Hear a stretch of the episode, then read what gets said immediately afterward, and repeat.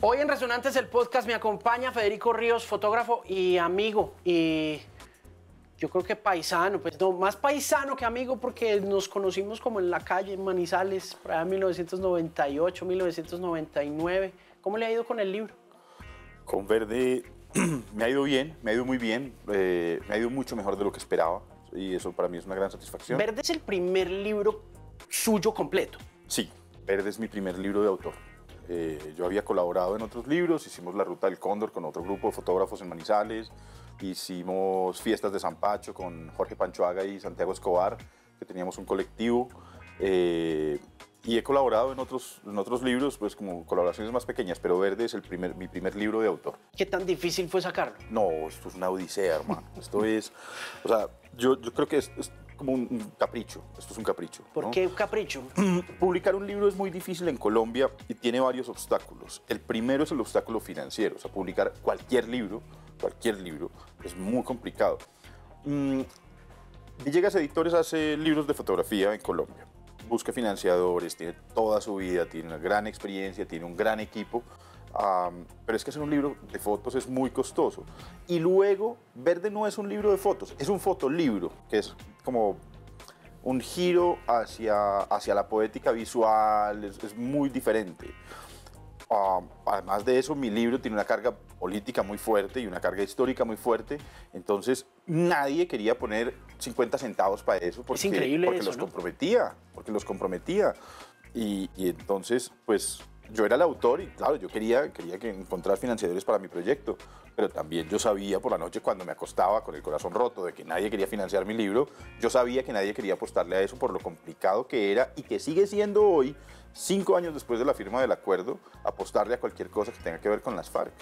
Entonces, este es un libro de 10 años fotografiando las FARC, presentando a una guerrilla alzada en armas que cometió actos de guerra pues, que son todos eh, despreciables, ah, y presentándolos en un escenario de humanidad, presentándolos en un escenario de intimidad, presentándolos en su vida cotidiana, y, y es muy complicado que alguien se le mida a financiar un proyecto de ese tipo. Entonces, pues... Es curioso que el tema político detrás del libro nuble la capacidad de proyección que puede llegar a tener un documento de esta envergadura y de, de- de este trabajo, en el sentido de que yo como editor, más allá de eso, teniendo cinco deditos de frente, le metería plata a esto porque le ganaría plata, ¿no? Pues no sé.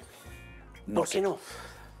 Yo me reuní con varias editoriales, eh, de todas recibí portazos, em, de una en especial con los que había una cercanía y una amistad, recibí un portazo suavecito, un portazo con cariño y ellos me decían, mire Fede, hicimos un estudio de mercado, esto no se vende hermano, es que no se vende, entonces es complicado por eso, ¿sí? Porque la gente que está interesada en este producto no es gente que tenga una capacidad adquisitiva alta. Este no es un libro para poner en la mesa de noche y mucho menos en la mesa de la sala de la casa. Este no es un libro bello para sentarse a reírse con los amigos y pasar las hojas. Este es un libro pesado y complicado. Entonces, las, las proyecciones de los analistas de mercado era que, el libro no se vendía y que no se vendía y que no se vendía. Entonces, pues yo recibí, ese fue el último portazo que recibí de unos amigos con cariño eh, y dije, bueno, pues el libro no se vende, ¿qué hacemos? Entonces llegó un momento en el que dije, bueno, pues me tiro un crowdfunding en el que pueda conseguir los mínimos para imprimir. Yo ni siquiera esperaba 50 centavos de ganancia. Yo dije, listo, los mínimos con qué imprimir, que imprimir es muy costoso y además imprimir un libro de fotos es mucho más costoso porque la tinta tiene que ser de cuatro, son, cuatro tintas, ¿no? Son cuatro colores. Un libro de texto es una sola tinta. Mm, me tiré al agua junto a, junto a Santiago Escobar Jaramillo, que es mi editor, también paisano de la tierrita. Y, ahí fue donde vino la sorpresa, hermano. Ahí fue donde vino la sorpresa, la gente, o sea, el libro, el libro fue una locura. En cuatro días y en preventa, sin libro en la mano, sin haber impreso, en cuatro días se agotó. Ok. Ya, cuatro días, eh, un crowdfunding en Baki.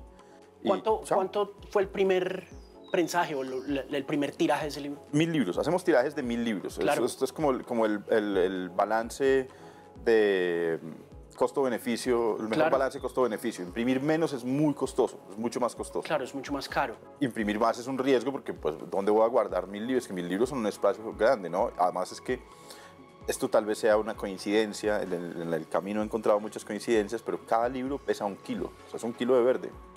Sí. Entonces, mil libros, pues es una tonelada. Y entonces, ¿dónde guardas eso? ¿Cómo mueves eso? Claro, no todo tiene un trasfondo monetario, financiero, hay un bodegaje, hay una distribución. Exactamente. ¿Y nunca lo han llamado para que lo distribuyan en tiendas normales?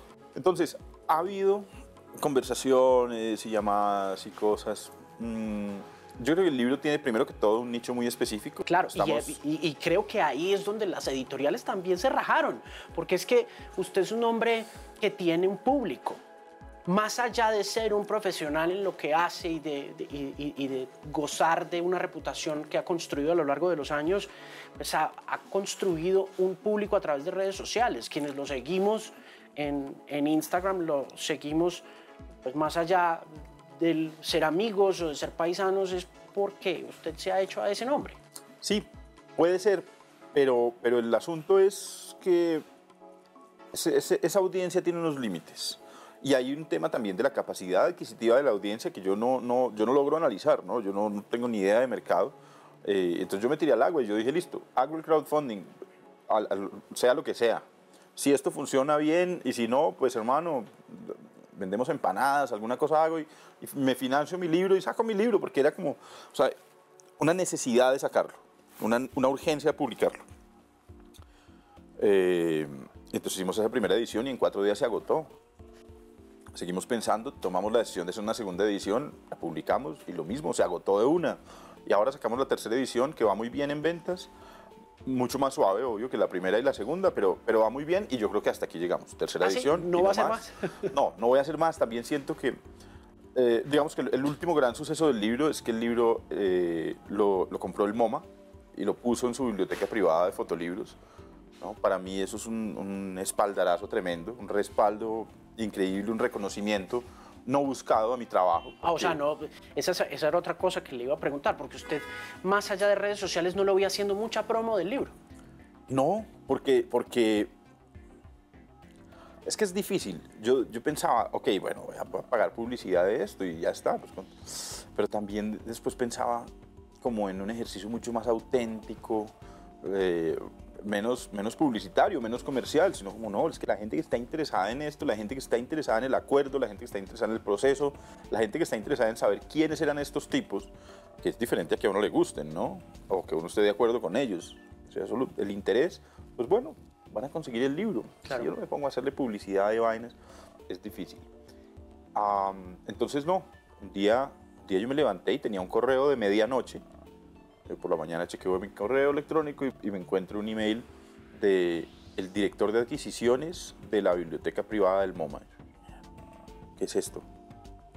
Leo el mail emocionadísimo y el tipo me decía que, que quería- que querían verde para la, para la colección del MoMA.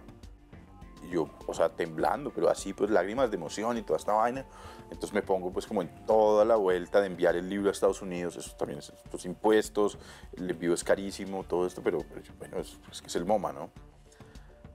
Y estaba yo en esas y a las 3 de la madrugada de la noche siguiente me desperté y dije, esto eh, me están timando, me están timando, esto debe ser cualquier amigo payaso ahí jodiéndome la vida y este tipo, y entonces me puse a buscar en Google y no, sí era el director de adquisiciones de la colección del MoMA. Y entonces, bueno, y finalmente el libro llegó y ya está indexado en el MoMA y, y- y eso pues, o sea, es algo que, que no busqué, que no, o sea, además no puedo buscar, ¿no? Pero de todas maneras, yo creo que el New York Times tiene mucho que ver en eso, ¿no? ¿Esas fotos en algún momento estuvieron en, en- en páginas del New York Times? Algunas de las fotos están en, las- están en páginas del New York Times, otras de las fotos están en otras publicaciones. Hay fotos de National Geographic, fotos de Spiegel, Stern, eh, 5W. Hay, hay muchos medios internacionales de los que hice fotos con derechos compartidos para el libro. Ah, puede Es tener que que, es un- ver. Es un bagaje muy grande, es, es que ya hay mucha prensa detrás, ¿no? Hay mucha prensa detrás, hay mucha prensa detrás. Puede tener que ver, eh, no sé, yo creo que es como todo lo construido en esos 10 años de caminada. Sí, a usted le gusta mucho escribir también, Soy muy torpe escribiendo. pero lo Pero hace bien en Instagram. O sea, Cap- sus, eso, sus captions, corticos, captions corticos, eh, por Pero ahí cuando- vamos. Pero, por ejemplo, cuando estuvo, cuando arrancó con Transputa Mierda, pues uno se acercaba a Transputa Mierda a través de Instagram. Primero, yo, po- por lo menos yo me acerqué a a Transputa Mierda a través de Instagram. Y si bien pues las fotos son siempre contundentes y maravillosas, o trágicas, o dolorosas, o misteriosas, lo que tiene que decir también me cautiva mucho, ¿no? Como esa foto que le toma a Uribe, que cuenta que le dieron cuánto, dos minutos. No, uno, uno, creo que es 1.47. Uribe, 1.47. Eh, Santos, creo que 1.15. Le dieron ¿Tú qué? un minuto. Sí, sí es eso, es eso. No, esto- estos son unos tipos muy ocupados. Yo no entiendo por qué muy despreocupados de la imagen. Eh, y, y ya, o sea, con Uribe fue un minuto, pero esto es un minuto después de haber esperado todo un día. O sea, estuvimos todo el día, hubo una entrevista muy larga. mm, y el tipo terminó la entrevista y dijo, no, estoy muy cansado, no hay fotos. ¿Cómo, cómo que no hay fotos? ¿Cómo que no hay fotos? O sea, es que no es la entrevista, es la entrevista y las fotos. No, no, no, es que estoy muy cansado. ¿Dónde fue la entrevista? En un hotel.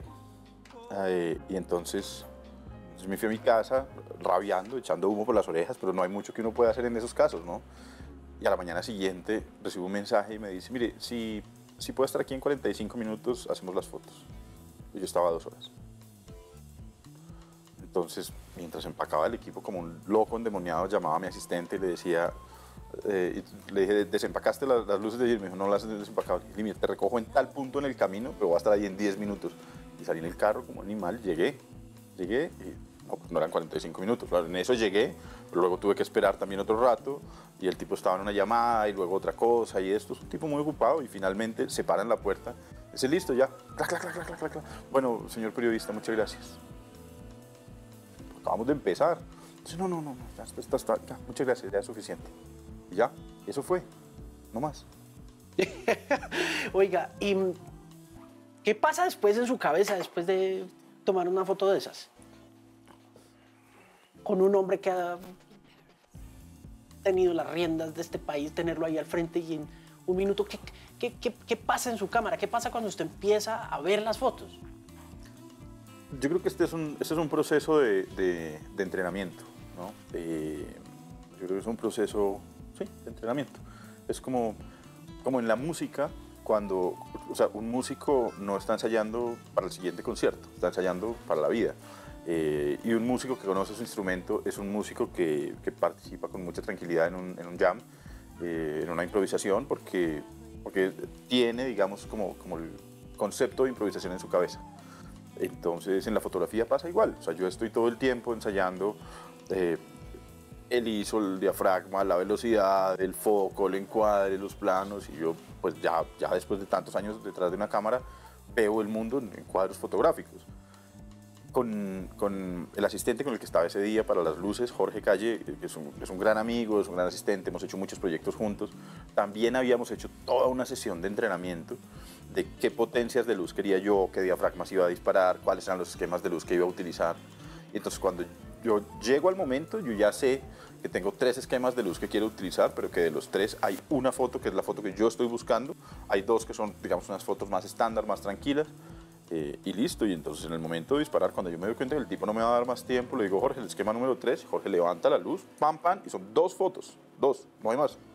Y estuvo. ¿Tienen que autorizárselas o usted ya tiene permiso para...? autorizármelas es revisar las imágenes y Sí. no, no, no, no, con eso, con eso yo soy muy estricto.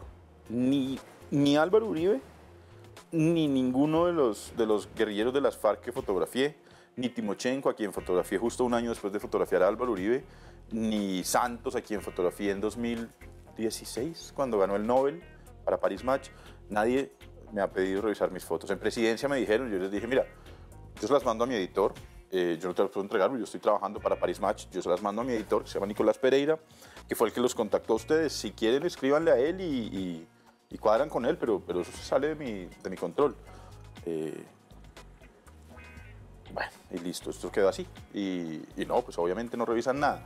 Eh, y lo otro es que a veces cuando uso la cámara análoga, pues, pues no hay nada que revisar, ¿no? Esto es negativo, blanco y negro en una, en una cámara que está sellada y hay que revelar, pues, y eso toma días. Entonces no hay forma de revisar nada. Pero no, mis fotos hasta ahora nadie las ha revisado ni he tenido que probarlas. más allá de mi editor. Sí. ¿Con Timochenko sí tuvo más tiempo? Sí, con Timochenko tuve más tiempo. Timochenko fue más complejo la, la cita, ¿sabes? Más complejo. Estuvimos muy. O sea, esto eran llamadas. eh, finalmente iba, iba a ser en Armenia en su casa. No, no se pudo. Iba a ser en Bogotá la semana siguiente. Tampoco se pudo. eh, en el norte del país. Y después en Bogotá. Y esto. Yo no entiendo a esta gente. Esos son los protocolos. mm, Pues aburridores, ¿no? O sea, como. También un asunto de respeto a veces con el fotógrafo. Y es que o sea, Timochenko fue una cita a las 7 de la mañana. Yo, ok, a las 7. Entonces yo llegué 10 minutos antes para ver si veía un poquito el espacio o algo. Mm, y de la cita a las 7 las fotos fueron a las 10. Y ya, ahí. Ahí. Espere. Sí, pues es gente muy importante, me imagino. No, pues se imagina, no sabe, usted lo sabe de todas maneras. Las fotos, creo que las fotos más conmovedoras son las fotos, o por lo menos las fotos por las que de repente me da la impresión a mí que todos empezamos a tenerlo en el radar como este gran fotógrafo que es. Cuando me refiero a todos, pues más allá del sector de medios de comunicación, el público en general, son las fotos de los soldados, de los guerrilleros en el campamento cuando, cuando sale el no, ¿no? El momento del no. Eso fue complicado. Creo que esas son las fotos por las que yo... Eso fue complicado. eh, yo llevaba ya muchos años documentando las FARC y llevaba varios años también documentando ese frente, el Frente 34, bajo el mando de, de Pedro Baracutao. Entonces, pues era un lugar al que yo iba con relativa frecuencia. Difícil de llegar, pero iba. Mm, y llegué un día antes, un día antes. Entonces, bueno, yo trataba de hablar con los guerrilleros. Decía, bueno, ¿y qué, qué, qué va a pasar? Dice, no, pues chévere, ahí pues celebramos. Y yo, bueno, pero ¿y si gana el no? No, es que, es que no va a ganar el no. Es que no, no, no hay forma. Y yo creo que, muchos colombianos no tenían esa posibilidad en la cabeza. Yo creo que ni siquiera la extrema derecha de Colombia tenía la posibilidad en la cabeza de que él no ganara. Entonces, mucho menos los guerrilleros, estaban ahí en sus campamentos, como bueno, sí, ya, pues habían hecho todo el proceso de negociación de La Habana, estaban muy convencidos de que iba a ganar el sí, súper convencidos, tenían unas cervecitas para festejar esa noche, tenían allá, me acuerdo. Eh, este era un campamento en, la, en las orillas del río Arquía, Este es uno de los afluentes del río Atrato, que sube hacia Antioquia, hacia las, hacia las costas de Urrao, hacia la cordillera occidental mm, mucho lodo, mucha lluvia, ese frío selvático de la madrugada. Y ese día de temprano yo empecé, bueno, ok, entonces esta noche, ¿qué? ¿Qué van a hacer? ¿Qué? ¿Cómo? Y entonces yo estaba pues, preguntando mucho por la celebración, pero también preguntaba en voz alta por la, por la posibilidad de la derrota. Y si gana el no, y si gana el no, y no. Y entonces, en algún momento me topé con el comandante, le digo, bueno, oiga, Pedro, hermano, y- y ¿Y esta noche qué? No, hermano, todo bien. Dije, bueno, ¿y si gana el no? Y me dijo, no, pues que, es que eso no va a ganar, es que eso, eso está listo, hermano, eso, eso no, no, no hay posibilidad de que, de que gane el no. Yo, ah, bueno, listo. Y yo creo que también me lavé el cerebro con eso. Yo, Todos, sí, va a ganar, va a ganar el sí, va a ganar el sí. todos pensábamos que iba a ganar el sí. Y todo el mundo estaba muy tranquilo en el campamento, muy tranquilo. Y, uh, fue un almuerzo normal, eh, guerrillero, ¿no? Cada uno fue, puso su coquita, arroz, carnita, huevo. Ah. y entonces por la noche en el aula, en cada campamento guerrillero siempre hubo un espacio que ellos denominaban el aula, que era el espacio en donde daban eh, clases o discursos o hacían las conversaciones importantes, algo así. Bueno, prendieron el televisor en el aula como a las 6 de la tarde, 5 de la tarde, y empieza a pasar las votaciones. Y eso era como esas actualizaciones en vivo, ¿no? Tan- tan- tantas urnas contadas. Yo empecé a ver cómo él no ganaba posiciones, cómo él no iba subiendo, iba subiendo, iba subiendo. Yo volteaba a ver y las caras de estas personas estaban muy preocupadas, estaban muy angustiadas. Cuando llegó el momento en el que definitivamente no, ganó el no. Y yo me volteo a mirar a los guerrilleros y estaban todos en shock. Pero no era tristeza, era shock. Porque era una noticia absolutamente inesperada Y devastadora, me imagino. y devastadora. Devastadora. Y ¿Usted cómo se sintió? Porque yo me no- sentí con mucho miedo. Con mucho, o sea, yo sentí un terror impresionante.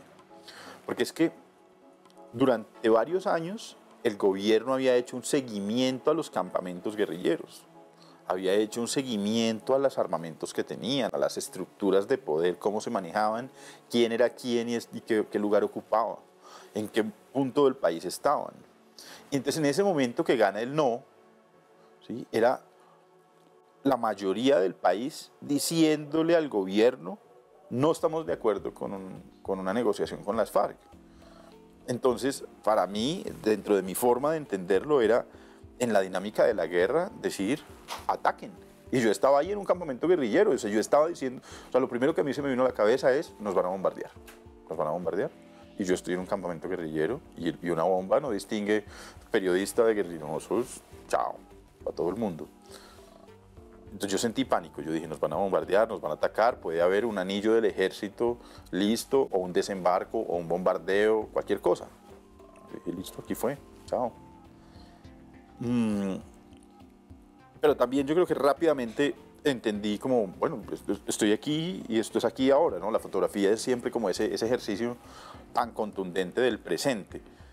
Y en mi caso, yo trato de hacer como las reflexiones sobre las fotos antes de ir a donde voy a ir pensando que me voy a encontrar o después cuando estoy viendo las fotos. En el momento la- las situaciones son siempre tan, tan, tan en caliente que estoy preocupado por la luz, por el encuadre, por el gesto, por, por, por lo que tengo al frente y el, y el instante, el instante decisivo del que hablaba Robert Capa. Y entonces yo estoy ahí pegado en las fotos y listo, me concentro en eso y empiezo a hacer fotos de los guerrilleros llorando, los guerrilleros preocupados, los guerrilleros así, se cogían la cabeza porque no sabían. Entonces yo empiezo a preguntar, bueno, ¿y ahora qué? Entonces yo preguntaba entre fotos, le dije, ¿y ahora qué? No, no sabemos, no sabemos. Y hubo un discurso esa noche también de los comandantes que estaban ahí y les decían, no, muchachos, tranquilos. Pero, pero era, era el comandante hablando, diciéndole a los, a los muchachos que tranquilos, pero con la voz quebrada y con lágrimas en los ojos. O sea, era, era sí, o sea, visiblemente preocupante la situación. Y ya yo por allá trepado en una palma, pasando las fotos de la cámara al teléfono y tratando de coger un poquito de señal para enviar. ¿A dónde las mandaba? ¿Al Times? No, en ese momento estaba trabajando para Stern, es una revista alemana. Con el Times hicimos unas coberturas muy específicas. ¿Qué cosas ha hecho con el Times? No, pues... eh, De todo, ¿no? De todo, de todo, sí. Yo con, con el Times he tenido la, la posibilidad enorme de retratar, digamos, los destinos turísticos más interesantes de Colombia. Buenaventura, los llanos orientales, el Hato La Aurora, el desierto de la Tatacoa, cosas muy maravillosas. Y el año pasado, por ejemplo, estuvimos muy concentrados en Haití. Estuve, estuve viviendo en Haití un tiempo muy largo, haciendo ¿Cuánto tiempo estuvo allá? como tres meses en dos viajes. Esto fue con motivo de lo del asesinato Claro, del... con motivo del asesinato del presidente. Nosotros veníamos trabajando en un proyecto que íbamos a hacer en Haití en algún momento, ¿no? Como, ah, bueno, sí, eso está interesante, es el país más pobre de América Latina, tiene esta crisis democrática, y ya una mañana me levanto y han asesinado al presidente, ah, colombianos además. Entonces, corriendo para Haití, y, y eso fue, eso fue fuerte, fue fuerte, muy, muy difícil. Hay en Haití un tema complicado y es el, el trabajar allí sin hablar creol es muy difícil. Ellos no hablan, no hablan francés, la mayoría, solo pocas personas de la élite hablan francés, pero en general no se habla francés. Eh, inglés casi nadie, español ninguno, eh, y entonces hablan un creol haitiano difícil. Entonces todo es a través de traductores, un equipo maravilloso de traductores y de conductores que trabajaban con nosotros en la isla, pero es duro. Mm, con el Times fotografía las FARC extensamente, con el Times fotografía también las disidencias de las, de las guerrillas. Eh, en 2019 tal vez. En 2019 estuve en Bolivia cuando, cuando sacan, cuando tumban a Evo y lo sacan. Eso también estuvo, eso fue un proyecto especial largo que hicimos. No, he, he podido hacer una carrera de fotoperiodismo pues, muy importante para mí con el, Oiga, New- Fede, con el cuando- New York Times. Cuando yo lo conocí, usted andaba en una patineta por Manizales, Qué delicia, ¿no? Por la, septi- por la 23, hermano. andaba por ahí parchado. Yo creo que usted estaba como en quinto semestre. Ah, Yo no había podido pasar de tercero. Usted era muy amigo de Aldo, Aldo. Ahora montábamos en patineta todo el tiempo. oyendo Deftones con pantalones anchos. Qué bueno Deftones, ¿no? Qué buena época. ¿Sigue oyendo los Deftones o cambió de estilo de, de música? Ha ido cambiando. ¿Sí? Mm, ha ido cambiando. Me gustan los Deftones, sí, me gustan. Están buenos los Deftones. Eh, ahora oigo más ópera, música clásica. ¿En serio? Sí, hermano. Sí, me he vuelto muy devoto de la clásica, muy devoto de la ¿Y ópera. ¿Por qué? No sé. Yo creo que tiene mucho que ver Fitzcarraldo con eso. Eh, mi vida es ahora, una gran, gran, gran parte de mi vida sucede en la selva. Estoy en las selvas documentando, en las selvas colombianas, venezolanas, peruanas, ecuatorianas. Estoy documentando en la ruralidad. Y, y son pues, tránsitos muy largos. ¿no? Mi vida como fotógrafo, la parte que sucede detrás de la cámara es un fragmento corto, pero, pero hay pero los traslados. Y yo creo que eso tiene mucho que ver con este proyecto de Transputa Mierda. Los traslados son largos, son tediosos. Entonces uno se embarca en Puerto Asís y son ocho horas de río, Putumayo, hacia el sur. Eh, no puedes hablar con nadie porque, porque el, motor, el ruido del motor no, no te permite hablar. eh, o porque vas en una canoa tan angosta que no hay nadie al lado, entonces el motorista está cinco metros atrás con el ruido del motor pegado de su oreja. Eh, o en un caballo por las montañas o algo así. Entonces son, son unos espacios muy largos de soledad. Eh, y, y Fitzcarraldo es justamente esto, ¿no? Este, este, esta película de Werner Herzog, en la que el tipo va en su barco ¿no? y pone a Richard Wagner en la, en la radiola, ¿no? En esta, ¿cómo se llama ese aparato? Sí, en, en el fonógrafo. Fonógrafo. Eh, Sí, una vitrola, sí. en el Amazonas ecuatoriano y tratando de encontrar sus lugares de cauchería. Y ya, no sé, que- quedé, quedé muy, muy cautivado con eso. Yo creo que ah, yo estudié, estudié música en el conservatorio, estudié Bellas Artes, siete, ocho años con trabajo, pero... pues, Antes de estu- o sea, Sí, sí, no, siendo muy pequeño, siendo muy pequeño. antes de comunicación. antes de la patineta, estando todavía en el colegio. En Bellas Artes en Manizales, en arriba en Chipre. eh, exacto, en Bellas Artes en Manizales. Entonces yo estudiaba en el centro y salía de clases todos los días y me iba caminando al, al conservatorio y estudiaba con Juan Manuel Giraldo, un compañero que ahora es un gran contrabajista de la Orquesta Nacional. Justo este año me reencontré con Juan Manuel de después de muchos años. Eh, fui a su casa, tenía tres contrabajos, sacó uno, tocó tres minutos y yo estaba en el cielo, oyendo eso, es maravilloso. Y es muy particular porque yo me iba a- al conservatorio con Juan Manuel, ensayábamos los dos y, el contrabajo de Juan Manuel sonaba hermoso y el mío lloraba a los alaridos. Eso no, no o sea, y fue muy doloroso ese tránsito, pero yo entendí al final que hay muchas cosas que uno quiere hacer, pero que también hay cosas que, que necesitan, no sé, magia, otra, otra, o sea, no, yo era juicioso y estudiaba y ponía las manos, eh, trataba de ponerlas bien y esto, pero, pero es que no lo lograba, no lo lograba y no, no me sonaba, el instrumento no me sonaba. Por más que yo quería y le ponía empeño y esto, no, no me sonaba. Entonces finalmente yo renuncié a eso y tuve toda esta etapa de negación, ¿no? Entonces, de, ok, adiós a la caballería rusticana, yo, adiós a Mozart y a Händel y a toda esta gente, y vengan los Deftones y el, y el, y el Pogo y el Y resto. el new metal y Y entonces yo estaba, pues sí, fue una época tranquila y chévere también de mi vida, pero ahora como que, como que he vuelto con, con aceptación y con resignación a, a los clásicos, a los más clásicos de todos, a oír a, a Monteverdi y el lamento de la ninfa. Oiga, Fede, em, ¿por qué se termina metiendo en hacerle crónica a las FARC? ¿Qué- ¿Y en qué momento en la universidad se da cuenta que la fotografía va a ser lo suyo? Yo me di cuenta que, que estaba muy interesado en la fotografía antes de ir a la universidad, mucho antes de ir a la universidad. Usted tuvo su primera cámara en el 89.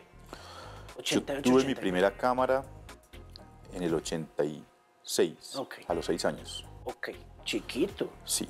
¿Era cuál? Una, la, la, la Nikon? Kodak XR 110. Ok. Yo creo que seguramente vos tuviste una de esas y cualquier persona de nuestra generación. Era una cámara rectangular que tenía un cuadradito gris. Había un modelo especial que era amarilla, que era la Kodak, y había un modelo rosadito, que era el modelo de la Barbie. ¿no? Y entonces, eso era como, y era un, era un rollo de teléfono, una cosa complicada. Mi papá había sido muy gomoso de la fotografía y le parecía pues muy particular que su hijo estuviera interesado. Entonces, listo, me dieron una cámara. Era un asunto muy barato, ¿no? No era como comprar un celular hoy una cámara era un dispositivo económico y, y revelar las fotos tampoco era tan caro, entonces bueno, yo iba ahí.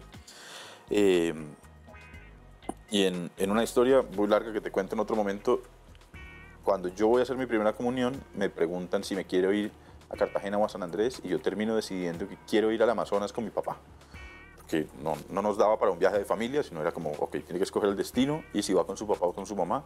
Me fui al Amazonas con mi papá y esas fueron mis primeras fotos. Tengo algunas por ahí todavía. ¿Por qué quería ir al Amazonas? Yo no sé, no sé. Y en el 86, que el Amazonas era más lejos de lo que queda hoy.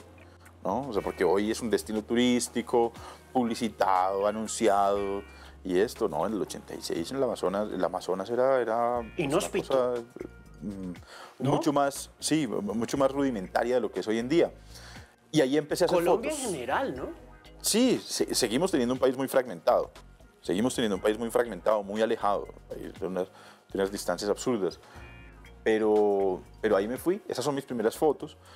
En, en el colegio yo tenía claro que, que, que yo tenía una, no sé, una, una sensibilidad, una, un, un, interés por las artes. Y en la universidad yo termino estudiando periodismo casi como una, como una coartada para poder hacer mis fotos. Pero, pero yo no estaba interesado ni en escribir, ni en la radio, ni en la televisión, yo estaba interesado en las fotos. ¿La, y... ¿la universidad le sirvió? La universidad me sirvió, claro que me sirvió, me sirvió para conocer gente fabulosa. Eh, profesores increíbles, Franklin Molano, Andrés Calle, Adriana Villegas, Eliana Herrera, o sea, gente, gente, que, gente que me marcó la vida con sus reflexiones, muchas veces en, tomando un café en la cafetería más que en un salón de clase. Eh, Gloria Nivia era la profesora de fotografía y es una mujer que confió en mí, confió en mí, hermano. Y entonces yo era el monitor de fotografía y yo andaba con las llaves del laboratorio de fotografía en mi bolsillo, en mi llavero. Entonces yo hacía mis fotos, me iba al laboratorio, revelado, no sé qué me pasaba ya tiempos. Yo salía del laboratorio de fotografía de la Universidad de Manizales a las 2 de la madrugada, solo, la universidad vacía completamente. Llegaba a la portería, el portero me abría, ¿qué fe? ¿Esto es que llave? Y yo salía pues, así, man, y yo llegaba a veces a las 4 de la, de la madrugada a lo mismo, a entrarme al laboratorio para revelar de 4 a 6 y media, de 4 a 7 y luego ir a clase. ¿Ahí qué documentaba cuando estaba en la U? No, la U era, para mí fue un periodo de pura exploración okay. y para mí eso fue muy satisfactorio. O sea, yo no tenía como un ejercicio documental y no tenía esa presión, además porque yo, yo era muy rueda suelta, o sea, no había internet, no había WhatsApp. La biblioteca del Banco de la República y la biblioteca de la Universidad de Manizales eran unas bibliotecas que tenían unas colecciones muy limitadas en cuanto a fotografía. Entonces lo que se podía leer eran, eran cosas pequeñas eh, y listo. Eh, tenía, tenía amigos y amigas que me, que me, que me acolitaban, que me ayudaban. Eh, María José Quiseno y, y, Erika Carvajal eran como mis dos grandes amigas de la universidad y, y, siempre estaban alentándome, siempre estábamos hablando del tema. Ellas no estaban tan interesadas en la fotografía, pero, pero digamos que lo, lo convertíamos en un tema de conversación y, y, así hubo mucha gente en la universidad que, pues eso, o sea, sí me sirvió la universidad para eso, más como un, un, un como un laboratorio social en el que yo tenía conversaciones interesantes con, con, compañeros del salón y con profesores que me ayudaban a abrir los ojos, a, a espabilar un poquito. Y ya después de eso, a la fotografía de lleno. Y vuelvo a la pregunta, ¿qué lo motivó más allá de las experiencias que, que tuvo, por ejemplo, como el tema del viaje al Amazonas, a documentar a las FARC? Mm. Finalmente yo no terminé la universidad. Yo, ah, ¿usted eh, no acabó? No, yo no terminé. Yo, yo, yo empecé a hacer fotos de, de, reemplazo de los fotógrafos de Manizales que se iban de vacaciones del tiempo y de la patria. Entonces, pues ahí había algunos fotógrafos, Darío Cardona, eh, Freddy Arango, Marta. ¿Te acordás de Marta? Una mujer queridísima. Yo es que fotógrafo, no, yo conocí un par de periodistas en, mm. en La Patria, pero no. John Jairo Bonilla. Y entonces ellos salían de vacaciones y yo era el reemplazo. Yo era el reemplazo. Entonces ahí empecé como seriamente a entender el fotoperiodismo, a involucrarme en eso. Luego ya estaba tan ocupado en las fotos que dejé la universidad tirada. Y después de eso me vine a vivir a Bogotá a buscarme la vida aquí. Entré a trabajar en los periódicos y a preocuparme. Yo estaba muy preocupado por el tema social, muy preocupado por el tema social, por la inequidad, por la pobreza, por la distribución del dinero, por la falta de recursos, la falta de oportunidades. Siempre estaba pensando en eso porque entendía, digamos, un poco mi posición de privilegio como fotógrafo. ¿Esa inclinación o sea, nace en la casa? Sí, esa inclinación. O sea, los papás tienen esa inclinación humanística sí, de sí, izquierda yo creo, yo también? ¿O usted no se siente de izquierda? No, yo no me siento de izquierda, yo no me siento de izquierda, yo, yo me siento preocupado por la sociedad, que es otra En cosa general, diferente. ok. Mi papá es profesor universitario de la Universidad de Caldas, eh, jubilado, pero sigue siendo, porque los alumnos siguen echándole una llamada de vez en cuando. Sí, ellos nunca se retiran, ¿no? Exacto. Esos- Y, y entonces para mí Profesor. ver la universidad, para mí ver ese ambiente, yo creo que siempre empecé a hacerme como esas preguntas. Y es como, bueno, ¿qué pasa? Y entonces cuando llego a Bogotá a trabajar para el tiempo, a trabajar para el espectador y empiezo a ver, pues que estoy fotografiando y estoy documentando la periferia de Bogotá es una cosa brava, es una cosa, es unas situaciones de pobreza y de abandono difíciles. La gente en los hospitales tiene que hacer turnos y filas larguísimos. Entonces yo decía, bueno, pero todo esto tan complejo. Y es un momento coyuntural porque es un momento en el que empiezan a vendernos el monstruo de las FARC. Empieza todo este programa de la seguridad democrática que va acompañado de la idea de inflar el monstruo de las FARC. Eh, Digo inflarlo porque no es que no existieran, o las FARC no estuvieron boleando camándula y enseñando teatro y pintura en la ruralidad colombiana durante 56 años, ¿no? estuvieron haciendo la guerra. Sí, lo que Pero pasa yo- es que también fue muy coyuntural esa venta porque las torres se habían caído, Exacto. había arrancado la guerra contra el terrorismo y era como una ocasión Exacto. perfecta para juntar eso e inflarlo, ¿no? Entonces empieza todo este plan de inflar el monstruo, empiezan unas acciones de, de las FARC muy contundentes en contra de la sociedad colombiana. El atentado del Club del Nogal es una vaina dramática. Eh, y entonces yo empiezo a pensar, bueno, ¿quiénes son estos tipos? ¿Quiénes son estos tipos? Yo había sido además montañero y montañista toda la vida.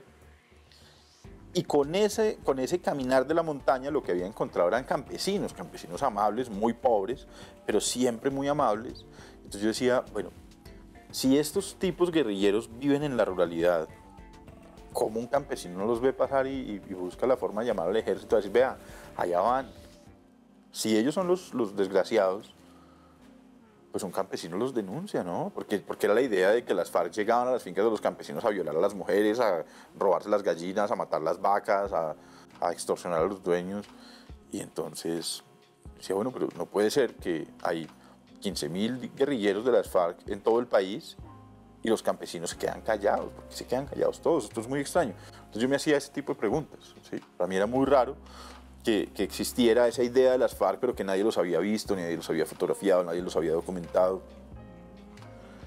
Y me encuentro primero con unas fotos de Boris Heger, creo que es un, fotógrafo que vive en Colombia, creo que es alemán, holandés, no estoy seguro.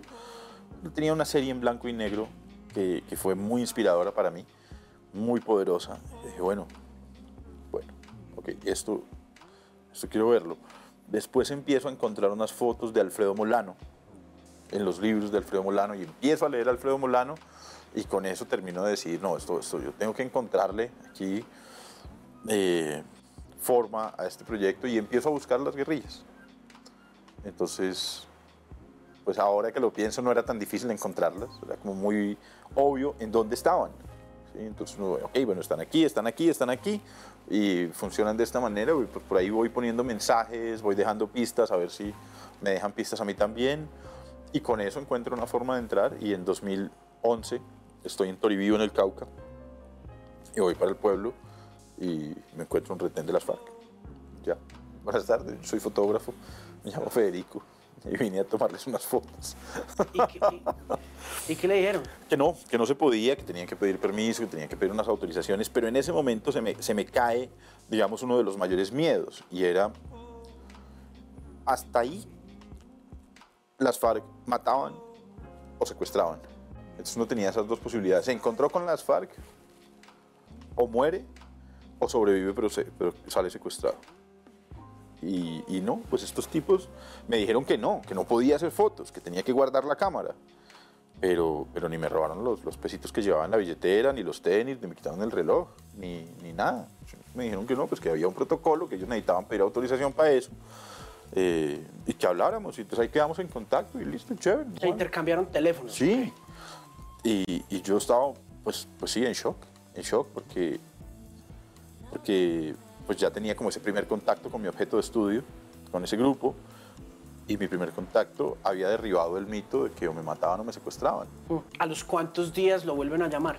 ¿O No, cuánto tiempo pasó, pasa? Pasó como un mes Eh, y empiezo a, pasó como un mes y empiezo a buscarlos y, y finalmente empiezo a ir con más frecuencia. Pues ya, listo. Entonces iba y eran, eran unos ejercicios muy tímidos, ¿no? Muy tímidos, ellos estaban muy... ¿Renuentes de pronto?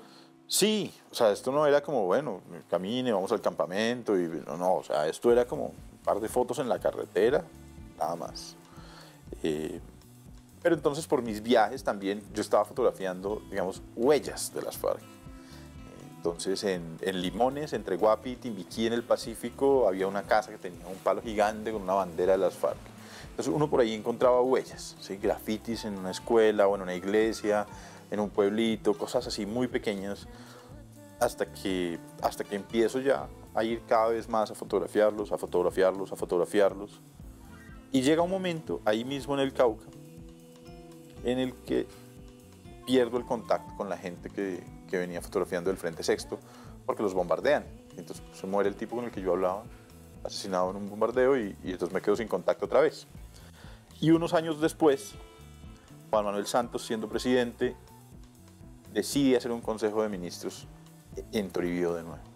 ¿Y usted se va para allá? Entonces yo me fui para allá, un montón de prensa internacional, me fui para allá, y estamos en Toribío, y Santos va, el Consejo de Ministros no funciona, todo esto son helicópteros militares que entran y sacan a los ministros y al presidente y a la comitiva, y en una de esas, eh, por la tarde, nos enteramos que las FARC ha derribado el avión de la escolta presidencial. Eh, las FARC derribó el avión, el avión cayó en Jambaló, que es cerca de Toribío, un poco más al sur, y la guerrilla tiene capturados los cadáveres del piloto y el copiloto. Entonces la guerrilla habla con, los guerrilleros hablan con Cruz Roja Internacional, van a entregar los cadáveres al día siguiente. Yo me voy siguiendo la Cruz Roja Internacional, que no nos puede llevar a los periodistas, pero, pero uno sí puede muy ahí detrás. Eh, y habíamos varios fotógrafos, había conmigo varios fotógrafos, estaba David Schwartz, estaba Juan José Horta, estaba Manuel Saldarriaga, mmm, estaba Pascal Mariani, estaba Boris Heger también, que había sido el fotógrafo del que yo había visto las fotos que me habían inspirado tantos años atrás, eh, Cristian Escobar Mora, Luis Roballo. Había ¿Iván un Valencia? combo. No, Iván no estaba en ese momento. Había un combo grande de fotógrafos. Iván es, es un poquito más joven. Estamos hablando del año 2011. Am, y bueno, pues la, la- la Cruz Roja Internacional parqueó su camioneta, la guerrilla salió del monte, sacaron el cadáver, entregaron el cadáver a la Cruz Roja Internacional, pusieron el cadáver entre la camioneta, se voltearon y en cuanto se va la Cruz Roja Internacional, aparece el ejército colombiano que tenía una emboscada. Y quedamos varios periodistas en medio del, fuego cruzado, en la mitad. O sea, esto era la guerrilla a un lado de la montaña, un, morro, un domo, el ejército al otro lado y varios periodistas en la mitad, en la mitad. Las balas ahí zumbándonos en las cabezas. Muchos periodistas se fueron, buscaron refugio eh, y yo recuerdo que estábamos ahí, al final quedábamos Manuel Saldarriaga, Pascal Mariani, Boris Heger y yo. Que, bueno, nos quedamos, nos quedamos ahí y, y ese fue como como el primer momento en el que yo tuve fotos muy contundentes de combates, de mujeres guerrilleras disparando, de niños guerrilleros corriendo con armas que, obviamente quedaban muy grandes para su cuerpo pequeño. Yo recuerdo con mucha intensidad una foto de un niño que tendría unos 13 años y cuando la guerrilla se da cuenta que están siendo superados eh, por el fuego del Ejército Nacional, tocan la retirada y se voltean y empiezan en una formación de cortina a correr hacia atrás. Yo estoy ahí fotografiando y en un momento el niño guerrillero está corriendo hacia mí. Yo hago unas fotos y después me volteo y hay un barranco. Entonces los guerrilleros van, corren y saltan sobre el barranco para, para huir. Ah, y el niño llega al barranco y con el fusil tan pesado no puede, no puede subir, no puede subir y un guerrillero se da cuenta y tiene que devolverse a subir el niño y para mí eso es una imagen dramática que cuenta el, el horror de la guerra que vivió este país. De, de niños disparando que luego no son capaces de huir y por eso son, son víctimas más fáciles en una guerra asquerosa. Ah, y de ahí para adelante ya empiezo a documentar las FARC con muchísima más intensidad, muchísima más intensidad. En 2014, 2015 empiezo a viajar de forma frecuente a campamentos. Y, y ¿Cómo, yo- ¿Cómo lo dejan entrar? Mm, eso- Eso no era tan fácil. Porque todos pues, necesitaban unas aprobaciones de, de- de mediano nivel. Entonces yo no tenía que hablar con los comandantes de las FARC, pero sí con, con comandantes de zonas. Y entonces todo era como mensajes encriptados, cosas así, di- dificultades de comunicación. Mm, Y era un salto al vacío. Era un salto al vacío siempre. Eh, entonces, me preguntan en una comunicación, ¿usted sabe en dónde quedan las conchas. Las conchas, ni idea. Nos vemos en las conchas, eso es ahí por Anorí. Nada, o sea, y, ya, y esa era toda la información que yo tenía, ya, no más. Y yo tenía que lleg- llegar, de alguna forma tenía que llegar ahí el día y la hora pactada, y eso sí, se fueron unos viajes muy azarosos, unos viajes muy, muy, muy azarosos. Yo recuerdo, mm, pero además yo no, yo no tenía contacto hacia afuera. ¿Sí? O sea, ellos tenían contacto conmigo, pero yo no tenía contacto con ellos. No era, Eso, eso siempre pasa, incluso a mí me pasó con la gente de Arafat cuando, cuando lo cercaron por segunda vez el, el ejército de Sharon. Lo que pasa es que mi reportería fue telefónica, pero nunca tuve acceso a ellos en realidad, ellos me llamaban. Exacto. Entonces yo estoy en Medellín y un día me entra una llamada y me dice, mire, nos vemos, eh, lo esperamos en la Norí mañana. Ya, esa era toda la información que yo tenía. Yo nunca había ido a Norí. Entonces, bueno, yo me fui al terminal el siguiente día y, pero además todo era, era, era un poco, no, pues entre, entre, entre cómico, macabro y, yo pensaba, ok, ¿cómo compro el tiquete del bus? ¿Me, me venden un tiquete para Federico Ríos? Ok. Y empiezo a dejar un rastro, que, que va a seguir quién? ¿La inteligencia militar o los paramilitares? Y si digo otro nombre, ¿no será que ellos tienen infiltrada la empresa de buses y están esperando a Federico Ríos? Qué paranoia. No, no, todo era, el nivel de paranoia era, era enfermizo. Entonces dije, no, pues, pues vamos a ver si Federico Ríos toca. Y entonces fui a donde, la, donde la- la persona que vende los tiquetes. Me vende un tiquete para Federico Ríos. Sí, señor. Este, me monté al bus y entonces, claro, todo ese, ese espectro de paranoia, yo me monté al bus. Todos son guerrilleros aquí. Todos son guerrillos. ¿Esto saliendo de dónde? De Medellín. Saliendo de Medellín para Anorí. para Anorí. Me monté al bus y el bus arrancó. Y yo miraba, yo decía, bueno, ¿en qué momento alguien se me sienta al lado y me dice, yo soy de las FARC? O, algo. o sea, yo estaba esperando eso, una, una- película de detectives, no sé, alguna cosa así. Y nada. Mm, hubo una parada por allá, en un sitio, en un desvío del camino para almorzar. Todo el mundo se bajó, almorzamos ahí una sopita de mondongo. ah, y otra vez al bus. Lo que pasa es que el viaje es bien largo.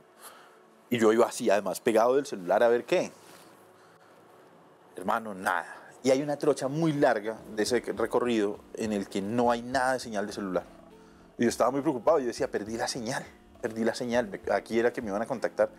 Y después es un bosque tupido. Y entonces yo esperaba y yo pensaba, ok, en algún momento salen los guerrilleros del bosque, paran el bus, se montan y me bajan del bus. Y ya. Y me llevan. No, nada cuando empieza la recta que entra a Norí, esto es carretera destapada, es una carretera muy, muy primaria, y yo iba mirando y veo, a Norí se entra por un cuello de botella, por un cañón, y el cañón está ocupado en los dos lomas por batallones de montaña del ejército. Y yo decía, pero ¿en dónde me estoy metiendo? ¿Quién me llamó? ¿Me llamaron las FARC para ponerme una cita en Anorí? ¿O me llamaron los paramilitares para matarme? Eso está muy raro y entré con el corazón en la mano en el bus. Y el bus da una vuelta se paran del parque y se bajaron todos. Y yo decía, pero nada, güey puta, ¿qué es esto? Entonces me paré y me bajé y yo dije, ah, debe ser el conductor del bus.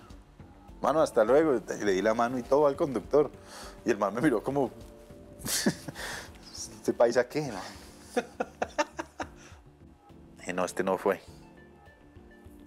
Y me bajé y fue poner el segundo pie en tierra en la plaza de Anorí rin. ¿Qué hubo, Federico? ¿Ya llegó? Sí, ya llegué. Dice, listo. ¿Usted sabe dónde queda la iglesia? Pues la, iglesia está en el parque, ¿no? Obviamente. Sí, ok, ahí lo esperamos. Entonces yo fui, me hice ahí como un poquito metidito de la, de la iglesia, ¿no? no de la parte de afuera, sino...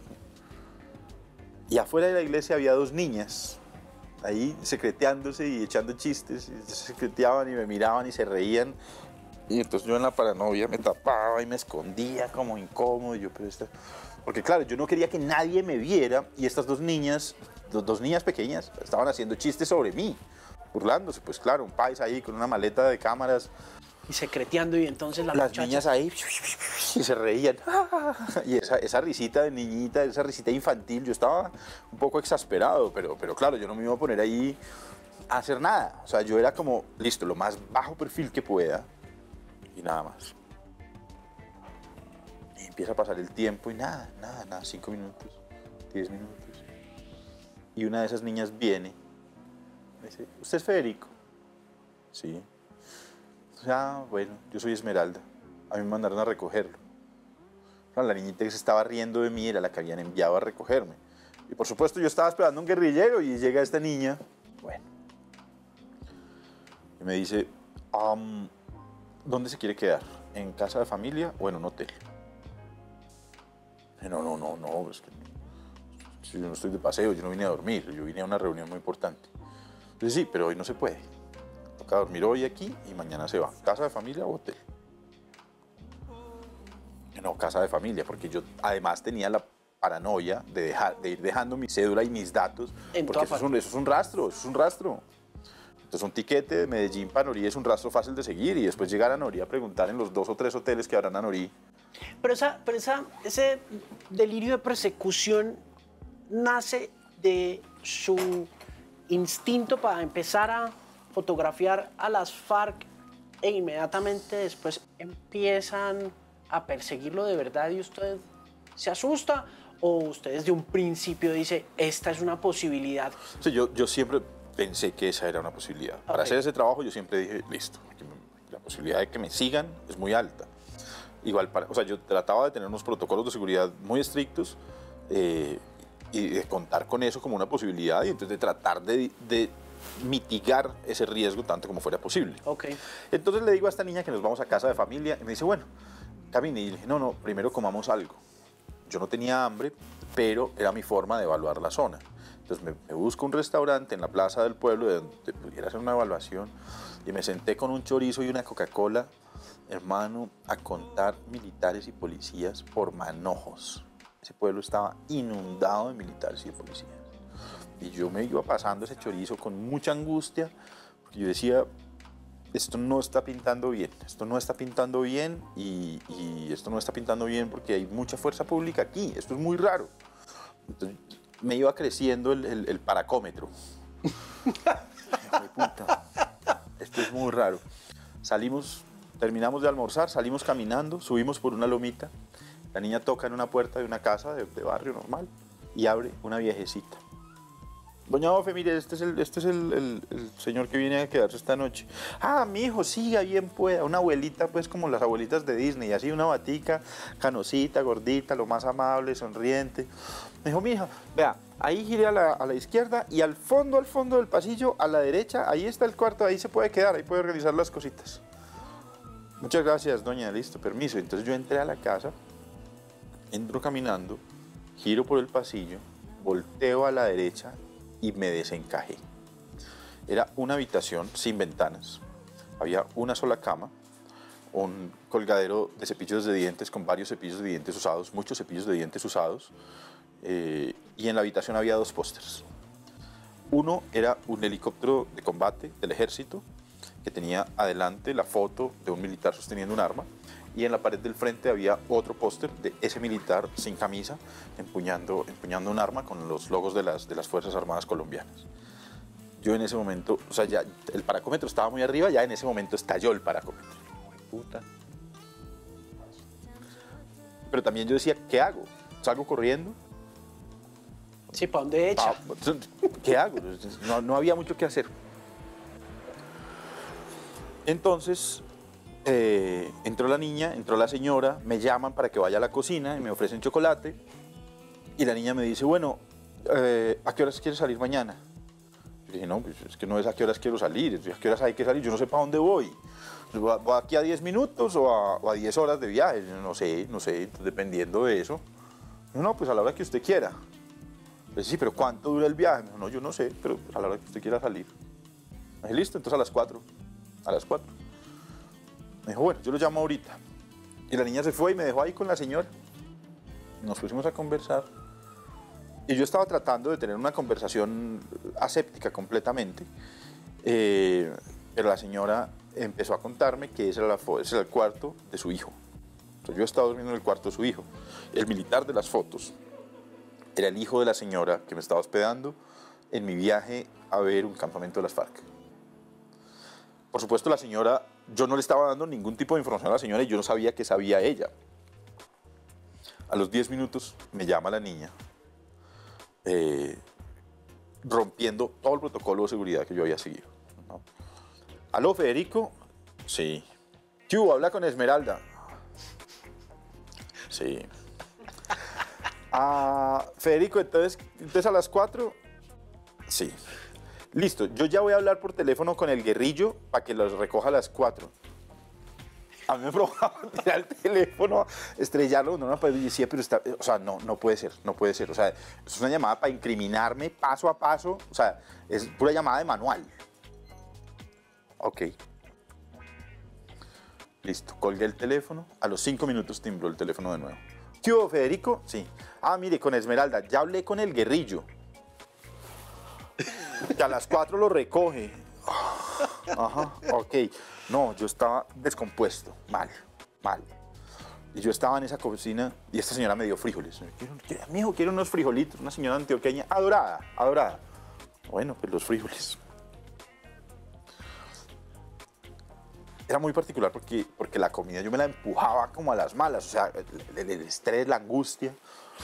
Bueno, me bañé esa noche, me acosté, me acosté, pero no a dormir, me acosté así con un ojo abierto, porque yo decía, en cualquier momento, entra por esa puerta un tipo con, con una pistolita y, y, no, no tengo nada que hacer, o sea, estoy completamente en sus manos. Y ya, me pasé una noche terrible, eh, ni siquiera puse la alarma del teléfono. Ni siquiera puse la alarma porque no dormí. No durmió nada. y a las 3 y 55 de la madrugada siento que llega la moto. Ya, listo, me paré vestido. El morral y vámonos. Salí de la casa y había un motociclista ahí. Yo, hermano, mucho gusto, Federico Ríos, que eso es siempre, digamos, el recurso que uso para saber con quién estoy hablando. Y el tipo saca la mano y dice, ah, mucho gusto, mano, el guerrillo. Ok, ok. Me monté de parrillero, salimos de Anorí por unas lomas empedradas muy difíciles, eh, 4 de la mañana, neblina, todo muy oscuro. Y a 3, 4 minutos de Anorí hay una recta y este tipo le clava el acelerador a la moto, pero clavado y esto era una moto en una trocha al lado de un río a 120, 130 kilómetros por hora de noche. Yo, o sea, todas las lombrices se me murieron. Es parásito. Yo dije, listo, pues, pues no, sé. Y finalizando la recta, freno en seco. Bájese, bájese, bájese, bájese. Entonces me bajé y dice, el casco, el casco, el casco. Y le, le entregué el casco así. Yo, yo dije, listo, ya, aquí fue, me manda. Y el tipo recibe el casco y sale corriendo para el monte y 30 segundos después viene corriendo, se monta en la moto. Vámonos, vámonos, vámonos, vámonos. Me monté ahí y arrancamos. ¿Qué pasó? Me dijo, no, hermano, es que en el pueblo la policía nos multa si no tenemos casco. Y aquí afuera, si llevamos casco, nos dispara la guerrilla. Marica, pero avise, hijo de puta. Hermano, todo eso había sido un operativo para esconder dos cascos de 15 mil pesos. Todo eso yo iba, pasando saliva mal, iba muy angustiado, muy asustado, porque eran, eran muchas cosas, una encima de otra, cosas pequeñas y cosas muy, muy digamos, insignificantes, insignificantes pero... sumadas Y todo eso con esa salsa de paranoia que llevaba encima. No, esto era. O sea, yo en, en- a cada segundo decía que. ¿Qué puta estoy haciendo aquí? ¿Me van a matar? ¿Soy huevón o qué? Y entonces ahí, güey, de parrillero, ahí para abajo, no sé qué. Y entonces yo le dije al man, le dije, oiga, ya, y bueno, ¿qué? Ya como a las seis y media de la mañana, llevábamos varias horas echando moto. Por aquí, ¿qué? No, Seis horas en moto. no eran las seis y media, Ah, llevábamos dos horas y media. Eso, ok. Y le dije, bueno, mucho ¿qué? tiempo. Una, una tiendita por aquí, un cafecito, que me dijo, no, ya para acá nadie vende nada. Y bueno, pues entonces cuando acaba de aclarar por ahí en una curva paramos, yo traigo ahí cualquier cosa y comemos. Y ahí íbamos conversando y sé qué, hablando vainas. Paramos en una curva como a las 7, un paisaje hermoso. Y eso me aplacaba un poco la, la angustia. Y empezamos a... Yo saqué unas rosquillas, unas chocolatinas, unas Coca-Colas. Yo llevaba siempre, yo cargo ahí alguna cosa para comer siempre en la maleta. Y empezamos a conversar. Y el tipo empezó a contarme la historia de su vida. El tipo era hijo de un caficultor, de un, re- de un recolector, no caficultor, de un recolector de café. Y el tipo había nacido en Anorí, había crecido ahí. Y cuando tenía como 7, 8 años, su papá se había ido a coger a café a Amalfi, que es otro pueblo cercano. Y él se había ido con el papá porque, pues, pues, porque esa es la vida que le tocaba. Y habían regresado a Norí como a los 12 o 13 años. Y este tipo, después de 5 años de coger café, estaba en la adolescencia, pero ya era una, una viguita pequeña, ¿no? En el pueblo estaba de moda jugar policías y ladrones. Y este tipo siempre ganaba. Y de ahí lo bautizaron el guerrillo. Ah, Este tipo no tenía nada que ver con las FARC en ningún momento. Era líder de la Asociación de, Motos- de Mototaxistas de Anorí. Y en su camiseta de fútbol de jugar con el equipo de mototaxistas, en la parte de atrás decía guerrillo. Guerrillo, todo el mundo lo conocía como el guerrillo. La policía, cuando hacían cambios en la policía, los policías nuevos siempre lo capturaban, lo traían, lo interrogaban horas, no sé qué. Y es como, no, mire, a mí me dicen el guerrillo, yo no tengo nada que ver con eso. Y era un mototaxista y Esmeralda conocía a ese mototaxista y ese era el mototaxista que Esmeralda le había dicho, vea, lleve a este tipo a tal vereda. Y nada más. Y entonces para mí era muy complicado, además pues para mí era complicado creer toda esta historia. Lo que pasa es que después volví a Norí, llamé al tipo, fui a su casa, fotografié sus camisetas de fútbol. Tenía una camiseta amarilla y una camiseta azul.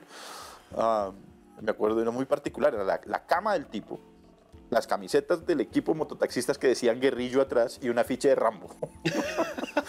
no. Finalmente seguimos el recorrido hacia abajo y en una curva el tipo paró y me dijo, aquí es. En una curva de la nada. Aquí es, y yo aquí es ahí que... es las conchas. Me dijo, sí, aquí, aquí es. A mí me dijeron que lo trajera aquí a esta curva. ¿Usted con quién habló? Yo, no, pues, ¿con quién habló de qué? Yo no he con nadie. Ah, pues, ¿cómo así? La pelada ayer me dijo que lo trajera aquí. Ya eran como las ocho y media de la mañana. Entonces el tipo me dejó ahí con la moto y me dijo, no, espera, yo voy a ir a unas casitas que hay allá abajo y averiguo a ver. Entonces él fue a las casas y volvió con una mujer en chanclas, un chiclecito muy viejo, era una mujer gorda, muy desarreglada, muy atropellada de la vida. Y venía caminando así desmarrajada y se me para al frente. Yo estaba sentado, yo me sentía como un niño el primer día de colegio. No sabía nada de nada, para dónde iba, yo no entendía nada. Y se me para esta mujer al frente y me mira y me dice, oiga, pero usted para dónde viene? ¿Para dónde las FARC o para dónde el ELN?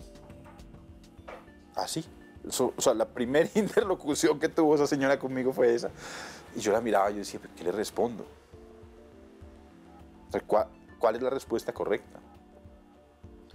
Si le digo que voy para donde el ELN, si le digo que voy para donde el ELN, ¿no será que,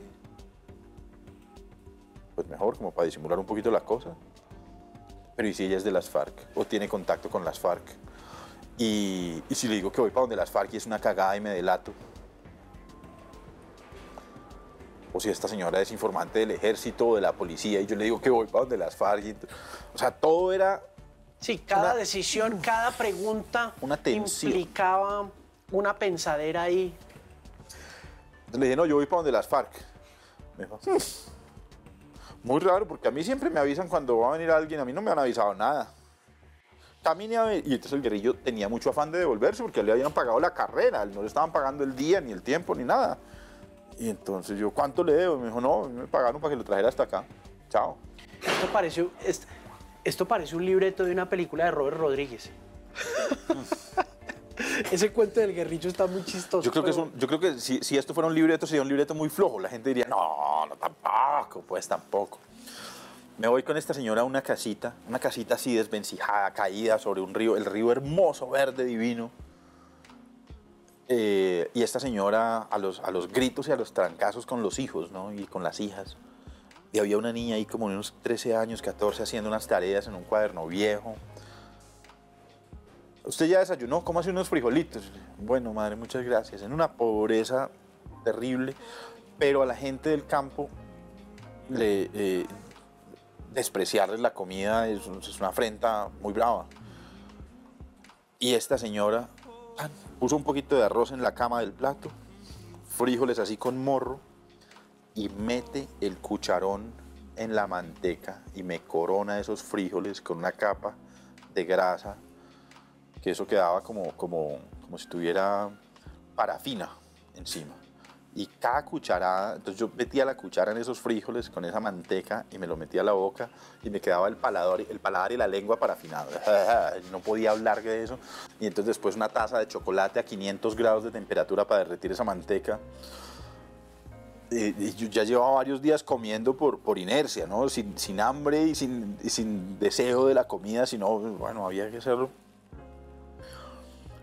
Voy a hablar con mi mamá que vive aquí al frente a ver si ya le han avisado algo. Fue, con, fue habló, volvió y dijo, no, a mi mamá tampoco le dijeron nada. Muy raro, no vaya a ser como ese estudiante la otra vez que mandaron para acá y lo tuvieron como una semana aquí viviendo, esperando y después bajaron y le dijeron que no, que se devolviera. Yo decía, pero hijo de puta, ¿a qué hora me pasó todo esto? ¿Y qué es esto tan raro? Bueno, no pasaba nadie, ni para abajo, ni para arriba por esa carretera, nada. Cuando en un momento yo oigo unas botas con espuelas corriendo. Na, na, na. Y se cuelga de la puerta así como, como, como tarzaneado, un pelado joven, unos 22, 23 años. El tipo entró. ¿Usted es Federico? Sí. Uy, hermano, menos mal lo encontré porque el ELN estaba buscando lo que había un, un tipo raro aquí en la región y no sé qué, que lo iban a secuestrar. Ah, bueno. ¿Usted sabe montar a caballo? Sí. Si camine, vámonos. Entonces, bueno, me eché el morral, salimos, me montaron en un caballo y, y éramos ese personaje que tenía un- un- una camiseta de fútbol azul de manga larga y yo. Y yo iba detrás de él, subimos hasta la curva en donde me había dejado el guerrillo exactamente. Y en esa curva, desde el puente, el tipo le da un riendazo al caballo y lo manda al río. Yo veía el camino ahí al lado, íbamos por el río con el agua hasta, hasta la mitad de la pierna, o sea, con el agua el casi al lomo del caballo. Yo le digo al tipo, le digo, llave, pero, pero ahí está el camino, pues tampoco había necesidad. Me dice, no, es que por el río no dejamos huellas. Y empezamos ahí por el río, por el río mucho rato. Después salimos del río a una montaña muy empinada. Suba, suba, suba, suba. Y yo iba con- concentrado en, el- en- en mi guía, ¿no? Entregado a mi guía. Claro. Pero también era como, y bueno, y que le oiga, ya, ¿y usted cómo se llama? Que es como empieza una conversación normal, pero esto es un guerrillero clandestino que no me conoce, que yo no conozco, que sigo sin saber en manos de quién estoy. Entonces, ¿qué usted cómo se llama? No es una pregunta posible. claro. ¿Sí? ¿Qué más de la vida? ¿Qué, qué- qué hizo ayer? ¿Qué, qué ha habido? No, o sea, todo, todo Ahí tiene no, que ser unas- ahí no hay diálogo. unas preguntas, unas preguntas muy difíciles porque, porque uno tiene que preguntar con, con, con asepsia. ¿Mm? Oiga, eh, está calentando duro, ¿no? Mm, O sea, las conversaciones más ridículas y más sin sentido. Y cuando vamos llegando al filo de la montaña, yo empiezo a ver que hay gente armada, camuflada, apuntándonos. Y yo pensaba, ¿le digo a este tipo o son parte del grupo de este tipo? Entonces él va adelante, yo voy detrás, yo me doy cuenta que hay alguien camuflado apuntándonos. Listo, pues eso es un francotirador, eso es un- una escolta, eso es la seguridad de esta zona. ¿Qué? Y luego otro, y luego otro, y luego otro. Cuando van cuatro, yo ya estaba decidido. Le voy a decir a este tipo que hay gente armada en la selva. no, no sé si son los amigos de él o los enemigos de él o los enemigos míos, no sé qué va a pasar. Y cuando estoy a punto de decírselo, aparecen cuatro guerrilleros, tres hombres, dos mujeres, armados hasta el pelo. O sea, fusiles, M60, granadas, morteros.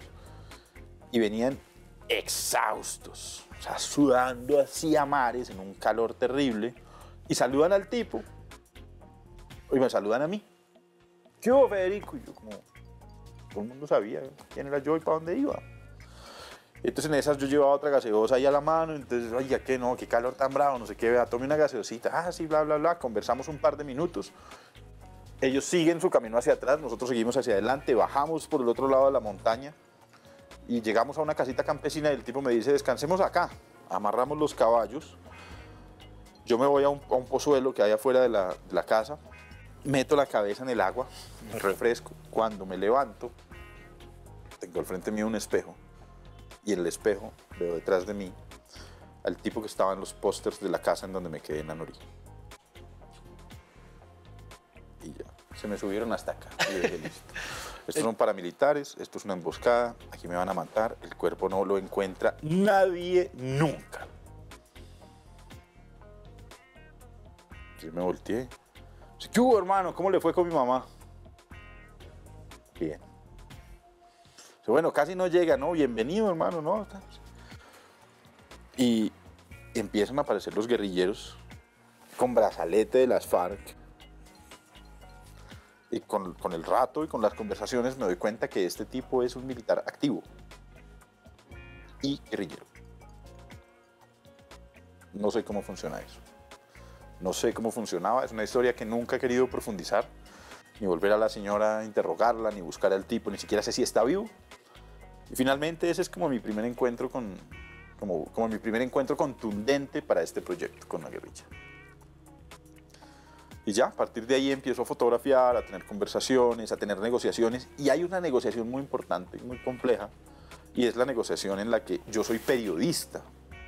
No soy ni publicista, ni lavador de su imagen, ni estoy ahí para hacerle favores a nadie, sino que estoy ahí para documentar la vida cotidiana. Que es lo más difícil de entender tanto para ellos como para mucha gente que hoy en día lo sí. tilda usted de guerrillero por eso. Claro, es muy complicado porque es que es documentar, es documentar. ¿sí? Y en ese ejercicio de documentación realmente ellos estaban tan preocupados y tan ocupados con tantas cosas que lo último que les importaba era el tipo que venía a documentar. Y eso para mí fue fabuloso porque lo que yo pude hacer fue encontrarme un escenario de naturalidad, de completa naturalidad. O sea, es que no había forma de armarme un teatro. Y, y sobre todo en el tiempo, eso fue lo que, lo que pude confirmar. Claro, armar un teatro para un periodista una vez, ¿sí? O sea, dotar a todo el mundo, traer a los 20 mejores de una región amplia, eh, o a los más inteligentes, o a los de mejor discurso. Era súper fácil. Pero cuando fui una, dos, tres, diez, quince, veinte, treinta veces, armar un teatro 30 veces, para un... no, no, no, no, no, eso no había forma. Entonces para mí fue una, una tranquilidad y una comodidad que pudiéramos hacer eso, que, pudiéramos, que, yo pudiera documentar la naturalidad de este grupo y que este grupo entendiera que no podía ponerme reglas de qué sí y qué no fotografiar. Que yo no era tampoco, digamos, un, un, O sea, yo no iba a un campamento para salir a llamar al ejército a decirles, mire, las coordenadas del campamento son estas. Eso es complicado también, que, que, que confiaran en usted a ese nivel. Pero entonces lo que fue sucediendo es un proceso escalonado, ¿sí? Y esa confianza fue de forma escalonada. Al principio iba a campamentos más pequeños, con menos gente, con gente menos estratégica y todo eso. Iba haciendo una relación, una vaina. Y, y también es un, un, proceso particular, porque cuando, cuando llevaba tres o cuatro campamentos y llegaba al quinto o al sexto campamento, entonces podía mostrar las fotos de los otros y siempre había que decir, ay, mire esa pelada, se acuerda en el año no sé qué, en tal parte. Y eso. Y ya además ahí empezó a andar mucho más fuerte el diálogo, las conversaciones, el acuerdo, y eso permitía que ellos bajaran un poquito la, la, la guardia. La guardia. La- la- el escepticismo que tenían hacia mí o hacia cualquier periodista. Y luego empecé a darme cuenta que, que no era yo solamente, que había, había varios periodistas haciendo el mismo trabajo, había varios periodistas documentando. Yo estoy esperando, muy ansioso, el trabajo de Nadège Massars, es una fotógrafa ¿De quién? francesa. Nadège Massars es una fotógrafa francesa que vive en Colombia, que también documentó de, de forma extensiva eh, a la- al- todo el proceso con las FARC y, y yo sé que está trabajando en, en- en un libro que se llama La Otra Colombia, que es todo un libro sobre, sobre el proceso de paz. Eh, Andrés Cardona también estuvo ahí, eh, Catalina Martín Chico los fotografió, Juana Redondo los fotografió, Álvaro Ibarra los fotografió, Stephen Ferry, eh, mejor dicho, muchos fotógrafos y fotógrafas fotografiaron la guerrilla y todo eso fue permitiendo porque ellos llegó un momento en el que entendieron que eran un objeto de interés para el ejercicio periodístico y eran parte de la historia nacional. Y yo creo que internacional también, oiga, Fede, eh, se nos va acabando el tiempo hoy en Resonantes para seguir hablando de, de esta maravillosa trayectoria, pero em, tenía una pregunta, se me escapa esta pregunta. Y ahora anda con esquema de seguridad. No, no, no ando con esquema de seguridad, eh, sino que tenemos, tenemos unos protocolos de seguridad del periódico Ok. que son como estrictos a dónde voy, qué estoy haciendo. Y, y si estamos trabajando, es que siempre estamos trabajando temas que son coyunturales y ya hemos pasado, digamos, unos, unos momentos malucos, e incómodos. Tuve unas amenazas del Centro Democrático, María Fernanda Cabal publicó unas fotos mías en su cuenta de Twitter y dijo que yo era un fotógrafo de las FARC. No, fotografiaba a las FARC, pero yo no era de las FARC, nunca fui de las FARC, ni soy de las FARC, ni tengo ningún interés en pertenecer a ningún movimiento armado, de ningún lado. Y fotografié a las FARC como he fotografiado a la Fuerza Aérea, como he fotografiado al Ejército, a la Policía, a- al... O sea, para mí es, es la historia, es que yo soy un fotógrafo. ¿sí? No, no, no, estoy de- no estoy del lado de ningún bando. Y con esas amenazas me tuve que ir del país. eh, Nick Casey, mi compañero que estaba escribiendo un artículo también para el New York Times, también tuvo que irse del país. Eso, estos son unos, unos momentos súper incómodos, súper molestos. Mm, Mucha gente, las redes sociales son, son, son un, un hervidero y mucha gente se desata por ahí y, bueno, en fin. Entonces tenemos unos protocolos de seguridad, pues, pues como para eso, ¿no? Para, Claro. Óigame, em, una última pregunta. Em, ¿Qué tanto de todo este trabajo se tiene que financiar un reportero gráfico, un periodista fotográfico como usted? Pues hasta el 2016, en el 2016 empecé a publicar con New York Times. Eh, en el 2017 17 y 18 hice un proyecto grande con Gio. Ah, en 2018 y 19 hice unos proyectos con National Geographic.